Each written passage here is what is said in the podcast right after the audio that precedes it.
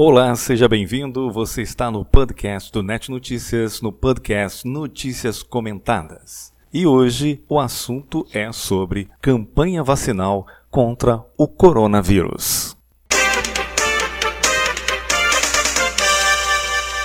Em uma nota informativa, a Secretaria Municipal de Saúde de Piraúba informou que neste sábado, dia 12 de 3 de 2022, todas as unidades estarão abertas de 8 até as 11 horas para a continuação da campanha municipal de vacinação infantil contra o Covid-19 estarão sendo atendidas as crianças de 5 anos e crianças de 6 a 11 anos que, por algum motivo, não tiveram oportunidade de tomar a primeira dose. Considerando o retorno das aulas presenciais, os pais estão sendo orientados para a imunização dos seus filhos, visando a proteção coletiva contra o Covid. Até o presente momento, não houve nenhum evento adverso nas crianças vacinadas, afirmou a secretaria, e reiterou a importância do esquema vacinal completo por parte parte da população em geral. O Net Notícias falou com Josiel Silva Ferreira, coordenador de Vigilância em Saúde do município. Bom dia, Claudio Inácio. Bom dia, população de Piraúba. É, exatamente foi exposto na nota divulgada essa semana pela Secretaria. Importantíssimo as crianças né, vacinarem, né, os pais estarem atentos essa campanha de vacinação. Segundo os dados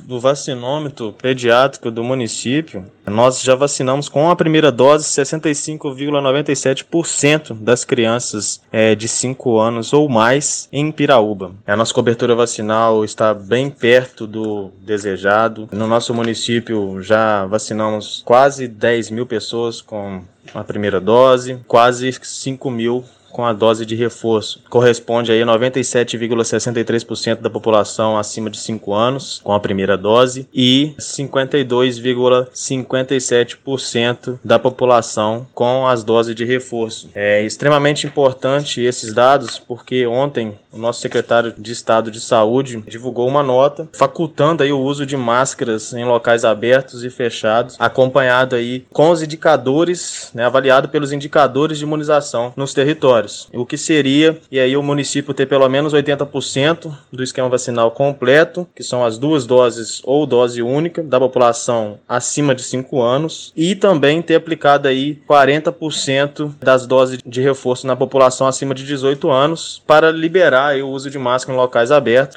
Os locais fechados, nós teríamos aí que além dos 80% da vacinação do esquema completo, mais 70% da população vacinada com as doses de reforço. Nesse Nesse sentido, enfatizamos aí a, a importância da população de estar vacinado para que, se, né, que chegamos a um nível aí tranquilo, né, de, de, com a população protegida, que possa andar tranquilamente aí sem as máscaras, tanto em ambientes abertos quanto ambientes fechados. É importante ressaltar a pessoa quando teve sintomas gripais ou até mesmo testou positivo para COVID, deve-se aguardar aí 30 dias para se vacinar.